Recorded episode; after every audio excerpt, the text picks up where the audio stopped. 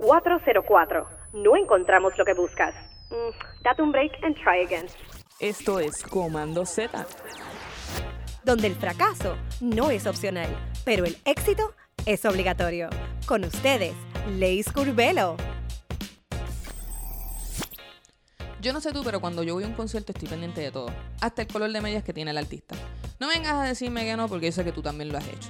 ¿Te has puesto a pensar cómo sería diseñar para artistas? O mejor dicho, diseñar pensando en la tarima. Porque al fin y al cabo, no es quien lo lleve, es donde lo luce. Por eso te traemos este super episodio con Eduardo Joy de Just Once. Just Once es una compañía que se dedica a la creación de piezas únicas, desde gorras hasta calzado. Just One cree fielmente en que no hay dos personas iguales, ni siquiera los gemelos. Es por eso que Just One solo lanza un solo modelo por cada gorra o zapato que hacen a mano. Han trabajado con artistas como Wisin y Yandel, Tito el Bambino y J Balvin, entre muchas otras estrellas más. Si quieres saber la fórmula para diseñar con Flow, escucha esta entrevista con Eduardo Joy de Just One en Hacking Wearable Design. Así que dale oído. Estamos aquí en el día de hoy grabando estas ediciones especiales de diseño y el día de hoy vamos a estar hablando con Just Once. Cuéntanos de. Hola, hola, mi nombre es Eduardo Joy, soy el diseñador de Just Once y nosotros somos una marca de lujo que nos enfocamos en accesorios de pieles. O sea, eh, todo tipo de accesorios, ya sea gorra, ya sea bulto, ahora estamos entrando en los tenis, que vamos a estar hablando un poco de eso. Yo que estoy juqueada con las gorras, ahora también tenis. Vamos a entrar en los tenis bien chévere y fue, fue una adición a nuestro catálogo que recientemente implementamos y estamos bregando con eso, pero nuestra marca, como tú dijiste, se llama Just Once. Súper nítido. ¿Qué principios del diseño trabajas o aportas a tus piezas de Just Once? Eso es... Voy a contestarte esa pregunta de mi manera. Ok. Porque, De la estoy- que tú quieras. De la que yo quiero. Y es como que... La voy a, voy a cambiar maybe una, una de esas palabras porque es filosofía. Ok. ¿verdad? Y, y esto es algo que recientemente estaba hablando ayer con, con otra persona, porque define nuestra toma de decisión acerca de nuestra estética. Ok. Define cuál es el look y el vibe y los colores y la temática de nosotros. Y todo empieza con nuestra filosofía. Nosotros, es bien sencillo. Nosotros nos hacemos una pregunta y es, ¿este producto se ve bien en tarima? Mm, me gusta. Ok, ok. Y, Flashea lo suficiente. y eso todavía sigue siendo un poco general, ¿verdad? Porque tarima para mí maybe no es lo mismo que tarima para ti. Pero eso en parte de, de mis responsabilidades como líder de, de- de la marca y de, de mi equipo, de definir objetivamente y bien, bien claramente qué significa tarima. Claro. y una de las palabras que describe tarima es el flashiness. Tiene que tener un nivel de flashiness porque si no se pierde.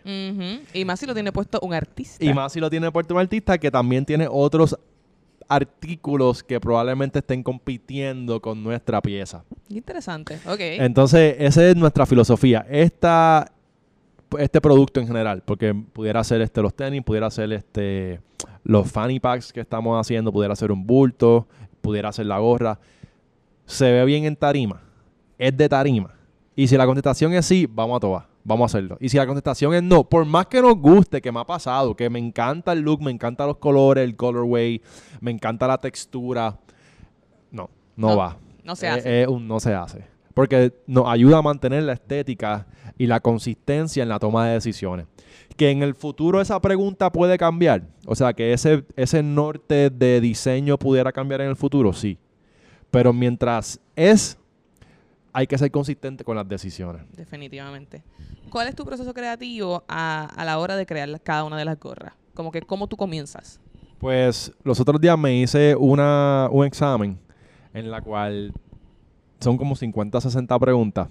El examen se llama Emergenetics. Ok. De Emerge en inglés y Genetics de, de los genes, ¿verdad? Y son 50 preguntas que te al final te, te dicen cuál es tu preferencia en, en comportamiento y en acción. Y te dan cuatro categorías. Si eres estructural, analítico, si eres conceptual o si eres social. Y eres todas. Una persona eres, ¿sabes? tú tienes preferencias por todas, dependiendo del contexto. Pero te da un porcentaje de cuál de, si te fueran a, dar a elegir una de esas tareas, cuál tú preferirías hacer primero. Y en el caso mío, yo, yo salí bien alto en conceptual. Ok. Entonces, una de las cosas que describe una persona conceptual es que se imagina o piensa con foto. Y para mí, una de las cosas que me permite crear fotos en mi mente es la música. Yo creo que tú eres de mi corillo. Continúa. Entonces, la pregunta no me acuerdo cuál era, pero creo que era algo acerca de cómo yo empiezo ese proceso. Y yo lo empiezo muchas de las veces inspirado en la música, porque la música me pone rápido a imaginarme escenarios. Y basado en esos escenarios es que entonces yo ex- puedo extraer una situación y yo quiero diseñar para esa situación. ¿Ves? Pero nuestros escenarios mayormente tienen un norte y es todo lo que todo lo que viene con la de- nuestra definición de la tarima. ¿verdad? Y, y todo ese nightlife y todo, y no necesariamente el nightlife, pero todo, todo ese concepto. Y, y ha ido evolucionando. Ahora, poco a poco está evolucionando a esta palabra que me la inventé los otros días, que es sample life. Ok. Y sample no de, de esto una modelo. muestra de, de modelo, pero sample de probar. Ok. Like, cuando tú estás en inglés, you're sampling muchas cosas. En la música se utiliza mucho que tú coges una trompeta de esta canción, coges unos violines de aquello, y se le- ese término se le conoce como sampling. Tú estás cogiendo ese, pe- ese pedazo de, de instrumento que ya existe lo estás utilizando con otro y lo reorganiza y lo reestructura y crea algo nuevo. ¿Y cómo tú haces eso con la gorra? ¿Cómo tú haces un sample?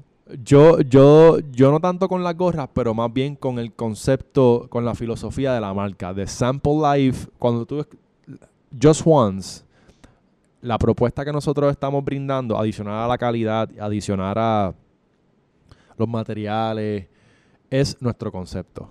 Y es que cada pieza se hace solamente una vez. Y es porque queremos darle un sentimiento y una experiencia de exclusividad y, y queremos que nuestro cliente se sienta especial y se sienta alegre y le, le dé un poco de, de- de felicidad el hecho de saber de que esta nadie lo tiene en el mundo. Entonces, basado en esa filosofía de just once, pues surge la, la idea de, ok, ¿cómo tú vives tu vida? ¿Verdad? Tú estás- eres de las personas que te gustaría experimentar, aunque sea una vez, y, y esas personas que se atreven, que no es que, ah, no, no me gusta, nunca lo he probado. Entonces, de ahí viene el concepto de sample life. No es como que sample estas trompetas ni sample esta batería, pero la vida. O sea, cógete muchas experiencias de la vida y para tú crear, como quien dice, tu propio camino.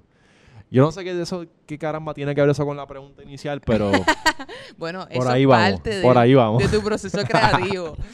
¿Cómo trabajas las, combi- las combinaciones de color, texturas, patrones? Porque ahora que estás diciendo eso de Sample Life, yo veo que ustedes tienen muchas combinaciones de, de- de pieles de cocodrilo, este, de unos patrones de flores.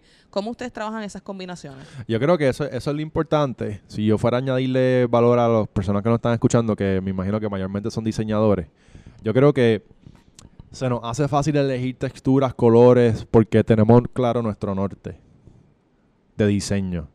Cuando tu norte está claro de que en caso de nosotros esto se ve bien en tarima, pues es bien fácil distin- distinguir qué tipo de material se ve bien en tarima y qué tipo de, material no. Claro, las luces, cómo le da ese material, este, cómo contrasta con, con la noche. cómo se ve, se ve, se ve material económico, ¿sabes? Eh, que el material sea prueba de agua, a nosotros no nos importa, o ¿me entiendes? O que sea a lo mejor este eh, conservador, o no. Por eso es que rápido la contestación es cocodrilo, o estas pieles que son bien exóticas, que tienen un brillo natural, eh, mantarraya, o texturas como pieles, eh, telas como el brocado metálico, o hasta alguna algunos velvets que tienen una textura bien pe- peculiar y también vienen metálicas, sedas que tienen de naturaleza un, un shininess, como que un brillo natural. Ese es el tipo de textura que a nosotros nos encanta trabajar, pero nos encanta trabajar ese tipo de textura porque se alinean con nuestra filosofía, ¿sabes? con nuestro norte, que es cómo se ve esto, funciona en tarima, se ve de tarima. ¿Y cómo, cómo tú haces eh, la combinación de la piel con el patrón de color? Eso, eso es bien- una pregunta bien interesante porque a pesar de que estamos diseñando para la tarima, yo creo que tiene, todo tiene que tener una armonía. Y yo creo que ahí es que entonces nosotros balanceamos esa, esa energía o esa armonía en que si la visera, usualmente nuestras combinaciones son entre visera y el resto de la gorra. Porque la visera es como el cin- 40-50% cuando tú miras una gorra, en el caso que es lo más que hemos hecho, y en los tenis también, pero más en la gorra, la visera ocupa casi toda la gorra. Y lo otro, pues, la gorra. So, nosotros balanceamos y mantenemos esa armonía de que si la copa, que es la parte que es la gorra, excepto la visera, si eso está bien cargado, o sea, si eso tiene mucha energía, mucho brilloteo, si tiene mucha textura, pues tratamos de balancearlo en la visera, en la visera que no sea así y viceversa. Si la visera está bien cargada, pues que lo otro no sea así. No significa que no cargamos, sobrecargamos los dos, pero solamente cuando hace sentido. Y para nosotros hace sentido significa que textura y textura machean, o que es la misma textura en los dos, o que son bien similares. Este, cuando nosotros mezclamos texturas diferentes, usualmente no se ven bien. Yo no sé si eso es algo más, más filosófico o como yo nunca estudié diseño ni nada, yo no sé si eso tiene que ver algo con una, con una regla de... ¿Cuál es tu background, by the way? Yo, mi background educativo, Exacto, sí, sí. pues yo fui a... Yo estudié ingeniería en computadora. Ok, so tú vienes de programación. Yo vengo de programación y yo estudié eso por mucho... Ya, ¿sabes? Me gradué de eso y me fui a trabajar y lo ejerzo. Wow, o sea, tenemos un programador que es diseñador. Exactamente, eso nos hace un beep, beep de sentido. Pero sí. Y yo creo que más allá de, de, de- de darle el teclado y crear código, resolver problemas a través de la programación, el valor realmente está, el valor de, de si tú extraes qué te enseña esa profesión es la capacidad, es como que te aumenta la capacidad de tú resolver problemas y te expone a que los problemas son parte del proceso y que a ti te, y te crea como que un entusiasmo por resolverlo. Que tú lo estás resolviendo a través de líneas de código, lo estás resolviendo como sea que lo estás resolviendo. Yo creo que eso, eso es la belleza de la ingeniería. Yo no sé en otras áreas, me imagino que todo, to- to- todas las áreas tienen problem solving, pero la parte de la ingeniería, especialmente la de computadora, eso es lo que tú estás haciendo. No, y es cuando más retos tienes, porque cualquier cosa se puede break y ahí tienes que ponerle la, la, la, ingenie- la ingeniería a correr definitivamente. Entonces yo creo que ahí está el valor y ese valor es que entonces nosotros utilizamos eh, con Just Once y es que todos los días hay un problema, ya sea de manufactura, ya sea un problema de en el proceso de venta, en el proceso de mercadeo, ya sea un recurso que no tenemos, ya sea que hay que inventarnos el empaque, por ejemplo, que es bien, bien importante. So, son problemas consistentemente y yo, yo estoy acostumbrado a resolverlos. ¿Cuál es el reto más grande a la hora de diseñar una prenda que debe verse urbana pero luxury a la vez? Eso, eso es una combinación bien tricky. Sí, pues fíjate, eh, no, no es retante para nosotros porque nuestro norte es bien claro. Ok. So, nosotros no nos vamos con la categoría de que sea urbana o no urbana, nosotros nos vamos con se ve bien en tarima o no se ve bien en tarima. Y fíjate que en tarima se puede ver bien muchas cosas en diferentes tipos de artistas, como que Lady Gaga se trepa en tarima con un sombrero rosita y se ve espectacular. Literal. Y ese sombrero no tiene brilloteo. So, tarima no necesariamente significa brillo, ¿ves? Pero es bien claro tener, tener consciente de que ese es nuestro norte. So, cuando tú tienes eso bien claro, pues es bien fácil la toma de decisiones. Es bastante straightforward. Y lo mejor que causa eso es que todo el equipo está claro de cómo tomar la decisión. Lo que tú no quieres es que tú seas el que tome la decisión y que tú seas el único que tenga la capacidad de tomar la decisión. Porque Mm. entonces vas lento. Porque tú eres el bottleneck. So, tú atrasas a todo el mundo. Exacto. Pero teniendo una filosofía clara, pues ayuda a que el resto de tu equipo pueda tomar esa decisión por ti. Cualquiera en mi equipo puede tomar una decisión de que si esto, este producto se puede hacer o no, aunque no sea diseñador. O sea, si tú estás en la manufactura, si tú eres de, la- de- si tú estás en el departamento de la cual tú estás cosiendo las gorras y yo te pongo dos opciones, yo estoy yo yo no tengo que tomar la decisión de cuál gorra se puede hacer o no, Porque ya ellos claro. saben. El equipo está claro porque la contestación es bien sencilla. Qué nítido. Aquí tenemos una sección que se llama Fallando en lo fácil. Y básicamente es los errores más comunes que cometen los diseñadores.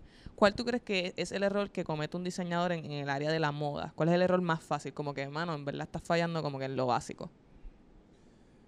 Yo no sé porque yo no soy diseñador. ah, en el contexto de que tú lo estás diciendo. Claro. Yo, yo no he cogido ese training, so yo me enfoco en mí. Yo creo que donde yo he visto área de oportunidad que, pero lo al principio, eso fue cosa del principio, es que sobrevaloran el diseño. Ok. Y lo que yo me he dado cuenta es que la belleza es, subjetiva, ¿verdad? Y que no necesariamente lo que tú estás valorando como lo más lindo del mundo realmente sea lo más lindo del mundo en el mercado. Y Eso eso es y eso es un, una lucha y un baile que Fíjate, esto es bien interesante. Como yo no me considero así diseñador como tal, a pesar de que sí me considero, me considero diseñador, pero es como si yo estuviera viendo a los diseñadores de afuera. Ok. Yo he notado que ellos sobrevaloran eh, ese diseño y lo ponen en un pedestal. Y la realidad es que muchas de las veces no, no, no vale la pena ponerlo en un pedestal porque lo que ellos consideran nítido no es nítido para todo el mundo. Y, y el mercado realmente es que al final del día quien elige. No significa que tú no tienes que tener tu visión y perseguir tu, tu, sabes, tu, tu manera de, de- de diseñar, etcétera, pero hay tantos factores que, que, que afectan, tú sabes, eso, que de hecho nosotros pensamos que el producto es secundario. Y esto tú se lo dices a un diseñador y, tacho, se molestan. Pero la realidad es que el producto es secundario. No significa que no es importante, pero es la mitad, la mitad de la pelea. Y la otra mitad de la pelea no tiene nada que ver con el producto. Tiene que ver con el contenido y las historias que tú creas alrededor del producto. Si tú crees mucho en el storytelling, cómo vender esa experiencia completa a través a- alrededor del producto. No puedes hacer, no puedes, no vas a poder crecer nada sin, sin hacer eso. Nuestra oportunidad ahora mismo es, no es el producto. Nuestra oportunidad ahora mismo es el storytelling. Me interesa mucho lo que estás diciendo en términos de, de mercadeo y cómo poder vender piezas. Porque ahora mismo es lo que tú dices. Los diseñadores dicen, ok, este, mis piezas son únicas porque este diseño es particular por X, Y, Z. Pero no trabajan lo que está alrededor completo de ese diseño. ¿Cómo, ¿Cómo ustedes trabajan para vender la experiencia completa de Just Once? Pues nosotros lo definimos como el rey y la reina. Ok. La reina es y no, no, no saquen el contexto de que ah, este tipo es machista, whatever. Está bien, hiciste el disclaimer, estamos Ajá, cool. exacto, como que las dos son bien importantes, ¿verdad? El rey y la reina son sumamente importantes. Pero la reina para nosotros es el producto, es la calidad del producto, es el diseño, es la, la confección. Y el rey es el contenido que tú generas, las historias que tú generas, ya sea en video, en foto o en audio, alrededor de, de la reina. Ok. So, como quien dice, la estás- escoltando a la reina. está como cool. quien dice, la, rei- la reina es el rey. Porque el rey trabaja para la reina o trabaja alrededor de la reina. Me gusta esa analogía. ¿Ves? Ok, ok. Eh, pero sin el rey tú no vas a ganar. Si tú te enfocas en el producto y en el diseño nada más, pff, no tienes nada.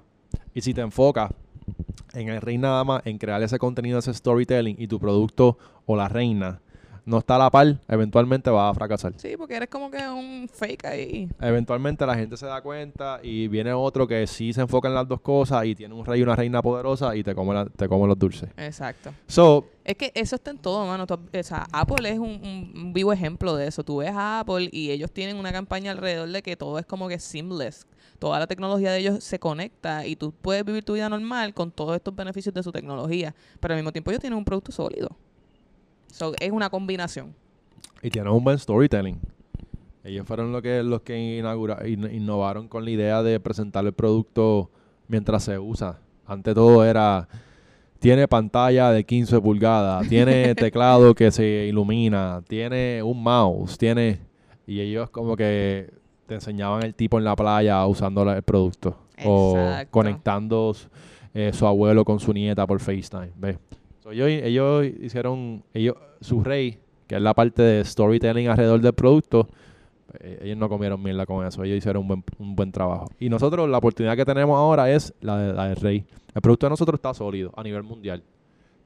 Yo siempre me comparo a nivel mundial, nunca me comparo a nivel local. A pesar de que yo quiero ganar a nivel local. Es que yo creo que eso es vital. Mucha gente que está trabajando productos locales se enfocan en que queremos venderle aquí, aquí, aquí, aquí. Hay una frase de Residente, hay gente que le gusta, hay gente que no. Yo a mí me encanta mucho su música, pero más que su música, a mí me gusta una de, sus frases que dice que para jugar en grandes ligas tienes que jugar afuera. Y, y es en el sentido de que realmente tú quieres hacer un producto local con, con un impulso espectacular aquí, pero igualmente también tienes que mirarte en el espejo de, de, de, otras, eh, de otros países internacionalmente para poder competir eh, dentro de un mercado gigantesco. Sí, y el lado opuesto de eso es, yo creo que para tú jugar internacional primero tienes que ganar aquí. También. Entonces, uno de los errores que yo cometí al principio fue que yo traté de ganar en Estados Unidos sin ganar en Puerto Rico. Entonces, eh, terminé ganando en ningún lado. Ni, ni la soga ni la cabra. Ni la soga ni la cabra. Entonces, nuestros esfuerzos han cambiado a cómo yo gano en Puerto Rico. Y todavía yo no he ganado en Puerto Rico. Hay el 99% de las personas no saben quién yo soy, me están escuchando por primera vez, no saben cuál es nuestro producto ni qué representamos. So, sí, una vez gana aquí, yo creo que entonces tienes que irte a ganar allá. Pero, aunque estés con metas de ganar en Puerto Rico, tú compites mundial. Nosotros hacemos gorra. Y por el celular, a ti no te importa que la gorra sea de Puerto Rico. A ti lo que te importa es que la gorra te guste y la experiencia te guste. So, si eso sea alguien de Australia o si eso es alguien de que es vecino tuyo, tú te vas a ir con, lo- con, con eso. Sí que hay un cierto nivel de que, ah, no, vamos a apoyarlo de aquí. Claro. Eso influye un chispitito, pero es casi nada. Es casi nada. So, tú- A la hora de la verdad, si te gusta la gorra, la vas a comprar no matter what. No importa dónde sea. Imagino que has trabajado por pedidos. So, hemos visto con la que colaboras, por ejemplo, con gente como Wisin Yandel. ¿Cuál es el proceso de trabajar pedidos directamente a clientes que son artistas? Para nosotros es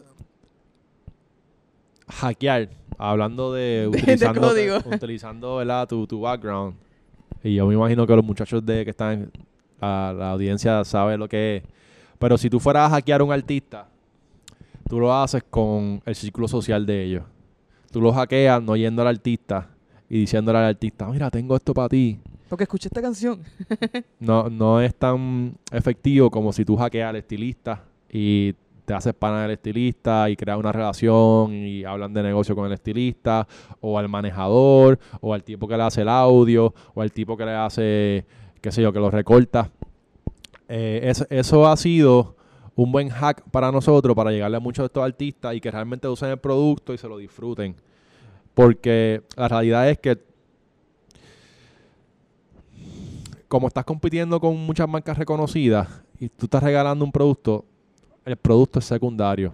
La reina sola No no, es ir. suficiente. Entonces, como tú no tienes el rey, como tú no tienes el storytelling y el brand, porque nadie conoce tu brand, por más gufio que esté tu producto, no, no significa nada. Y como los artistas lo que le importa es el, el capital social, porque de ellos viven de eso, pues por más gufio que esté tu producto, no todo, no todo. Porque Claro, hay, claro. hay el tipo de artista que, que, que se emociona por tener algo que es unknown y que no tiene marca y que acaba de salir.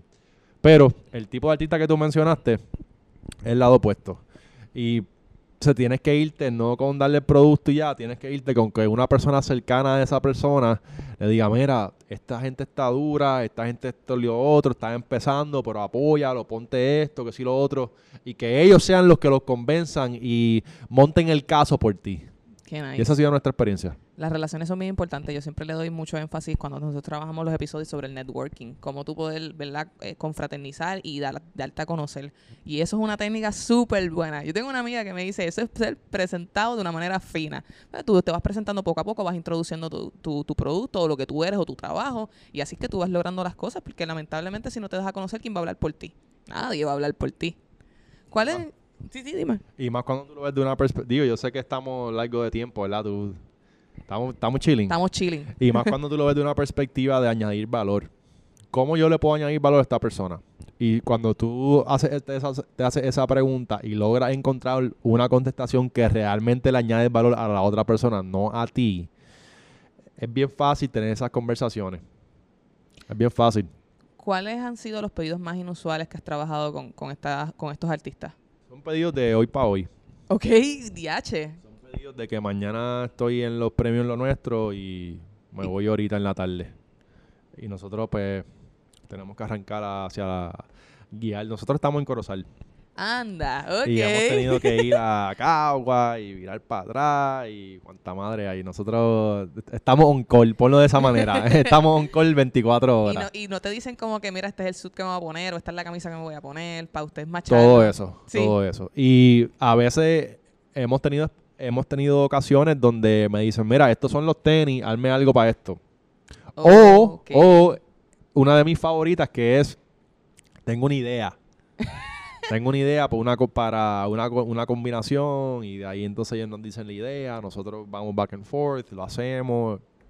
Ese tipo de experiencia. Ha sido bien chévere. Wow, eso es súper fun, pero al mismo tiempo es bien retante. Y lo que tú estás diciendo del problem solving eh, de que tú tienes de developer, le está a millón ahí. Sí. Porque no tienes time frame. O Sí. sea, Y, y para las personas que están empezando o que, o que no están empezando, es que todo, todo tiene un valor. Todo, todo tiene un valor. Y, y no, no necesariamente esta estrategia de. Porque al final del día, la estrategia, lo que tú le sacas a esto es sí la relación, pero tú lo que le sacas es la atención que esa celebridad le va a dar a tu producto. ¿Verdad? Ujú. Adicional a la relación. Y una estrategia de generar atención o generar en inglés awareness a tu producto es haciendo eso, pero no es la única. Así que sé cauteloso y evalúa todas las opciones que tú tienes en la mesa porque pudieran haber otras opciones que también te generen mucho valor o mucho awareness, que no necesariamente esa es la única. Y lo que quiero decir con esto a las personas que me están escuchando es que tu misión maybe no es, ya, lo cómo le hago llegar esto a X personas. Esa pudiera ser una de ellas, pero no creo que debería ser la única. eso es bien importante. ¿Cómo, o sea, es que esta, esta sección es, tricky, son historias de terror, pero ¿cuál ha sido tu peor experiencia trabajando con un cliente exigente? Como que, que tú dices como que, mano, qué horrible, pero aprendí tal cosa. Yo creo que cuando tú... Eso es parte de la madurez de ti como diseñador y ti como... y de uno como líder de, de un equipo. Porque como líder de un equipo, más que vender, es tu capacidad de mantener el equipo saludable. Y pompeado y contento y felices y trabajando y conectando con el propósito, tú sabes. Y muchas de estas ocasiones que tú dices que describe de estos tipos de clientes, pudiera a lo mejor generar un, a lo mejor generar algún tipo de ingreso momentáneo o a corto plazo generar dos o tres pesos. Pero cómo ese, esa experiencia afecta a tu equipo porque los tienes haciendo cosas a última hora, los tienes en estrés porque tienes una presión de que tienes que sacar esto, o porque han, han habido 20 mil cambios, o porque la persona no está contenta, o ellos también quieren que la persona esté contenta. Y es- ese tipo, es, hay, hay un costo que tú tienes que calcular, y yo creo que a nivel que tú vas cogiendo más madurez como líder, vas dándote cuenta de que el dinero que e- ese cliente me puede dar ahora no es mayor que lo que yo estoy perdiendo con el momentum, la dinámica y el ambiente en mi equipo, porque los tienes haciendo cosas que, tú sabes, con presión. Y eso nos ha pasado mucho a nosotros. A mí me ha pasado un montón. Te lo digo que me ha pasado mm, más de 10 veces, donde tenemos un deadline que surgió de ahora para ahora y estamos scrambling a última hora para tratar de hacer esto y la realidad es que nunca queda bien y no vale lo que sea que esa persona nos esté dando, ya sea exposición o ya sea dinero, porque le estamos quitando este, este vibe al equipo. So, de- a- hoy día yo no trabajo con esas personas. Hoy día ya yo los puedo identificar. Hoy día yo voy donde un cliente y me pasó, la última vez me pasó como hace dos o tres meses, como dos meses y pico atrás. Hoy día yo no voy donde esa persona. Yo no, yo no la atiendo, yo no le vendo. Literalmente. Esa persona me puede escribir ahora y estamos sold out, no tenemos, no tenemos producto. Porque lo que yo pueda ganar con esa, esa venta no es mayor que la tranquilidad que yo estoy generando ahora en mi equipo y la velocidad que nosotros tenemos. ¿Verdad? Porque yo tengo que proteger, como quien dice, la gallina de oro. No me puedo enfocar en los huevos porque puedo matar a la gallina. Me encanta eso. Mucha gente piensa al revés, que simplemente quieren sacar las cosas porque ven el dinero al final del túnel y no piensan lo, cómo tú estás tratando a tu equipo. Sí. Y, oh, by the way, eso no significa que no se pueda hacer, porque eso no es que No, es tú vas a tener trabajo, tú vas a estar trabajando, ¿sabes? Solamente por el día y nunca te vas a estar haciendo un super deadline, no vas a tener la presión. Eso siempre va a estar. Pero tienes que ser estratégico con eso. ¿Qué es lo más difícil de tener tu negocio propio? Lo más difícil de tener el negocio propio es, es algo personal, no tiene nada que ver ni con el negocio, es tu capacidad de mantenerte enfocado, disciplinado y mantenerte consciente de tus áreas de oportunidad. Entonces, una vez tengas toda esa información, capacidad de actuar para cerrar ese, ese, ese gap. A mí me gusta mucho también pensar en la, en la consistencia y frecuencia con la que tú haces las cosas, porque muchas veces hay personas que tienen un producto o una idea espectacular, le hicieron un mes, la dejaron pasar, seis meses después quieren volver a agarrarla y es como que tienes que ser consistente para que la gente vea realmente que tú eres un duro porque lo estás trabajando todo el tiempo. No es como que un momento un, se acabó, vuelvo, voy. Sí, eso tiene que ver también mucho con tu propósito. Cuando tú empezaste, maybe no definiste cuál es el propósito. Y empezaste porque, por ejemplo, las personas conceptuales tienen una idea y le meten mano. Y cuando salen así a coger aire, como yo digo, dicen, claro, pero porque yo empecé a hacer esto, no. Sí, la idea me gustó en aquel momento, pero ya, ya no me gusta, entonces cambian a otra cosa. Y eso no es necesariamente malo. Todo tiene su valor Todo el mundo evoluciona de manera todo, todo- diferente. todo tiene su valor y es, es bien bueno que tú pruebes muchas cosas. Pero me vi más con intención, ¿verdad? Como que más intencional y más estratégico en ese tipo de, de decisión. Y todavía a mí me pasa, porque yo soy como que tengo una idea, soy impulsivo en el actuar en la idea. Yo tengo una idea y, pero con la madurez, pues tú te vas, vas analizando, ok, pero esto es necesario hacerlo ahora, eh, se pudiera hacer de otra manera. Empiezas a generar un una serie de preguntas que te ponen en cuestión por qué lo estás haciendo, ¿verdad? Y cuál es el objetivo y si eso se alinea con el norte tuyo. Y muchas de esas veces te das cuenta de que no. Pero es bien importante, sí, es bien importante que tú conozcas por qué lo estás haciendo. ¿Qué consejo le darías a una persona que desea adentrarse en este campo? ¿Qué consejo le darías? Que sepas por qué lo estás haciendo. Que sepa su norte. ¿Cuál es tu propósito? O sea, ¿cómo tú te visualizas? ¿Cuál es, cuál es el propósito? ¿Lo estás haciendo por porque te gusta el diseño? Conócete, ¿qué te gusta hacer, qué no te gusta hacer? Y yo creo que una vez tú sepas eso, pues entonces puedes tomar la decisión. Porque no vale la pena que tú estés haciendo algo todo el día que no te gusta hacer. Eso es cierto. Sacho, eso es Entonces, si te, está- si te estás metiendo por porque viste una oportunidad, ok, eso está súper válido, pero esa oportunidad, ¿te gusta hacerla? Porque lo estás haciendo porque hay una oportunidad económica y you want to cash in or cash out. O vas a estar amargado las, las ocho horas. Ok, fine, como que eso pudiera ser, sí, lo estoy haciendo por eso y quiero sacar un par de pesos y después hacer otra cosa. Ok, cool. Pero ese tipo de pregunta y ese tipo de intención, yo creo que es bueno definirlo al principio y estar claro con, con- con cuál es la respuesta de eso, porque eso te va a ayudar mucho a mantenerte o a quitarte. Para terminar, ¿cuál fue tu primer trabajo y que tú aprendiste sobre eso? Antes de todo lo que has hecho, ¿cuál fue literalmente tu primer trabajo? Yo, yo soy del ochen- yo nací en el 86, Te estás choteando ahí. so, yo tengo 33 años y yo no sé si esto fue en Corozal nada, pero yo creo que mi primer trabajo es el primer trabajo de, de toda mi generación y fue lavando carros. yo, yo creo que ahora ya la gente que nace en los 90, yo no estoy seguro que ese es el primer trabajo de ellos. Yo nací en el 91 y no, no, No. Fue, no fue lavando carro. ¿Sabes? Todo el mundo que yo conocía, todos los panas míos, todo, todo, todo, su primer trabajo fue lavando carros. Y estuvo interesante porque yo estaba lavando carros en un dealer que vendía 70 carros en un día. Anda.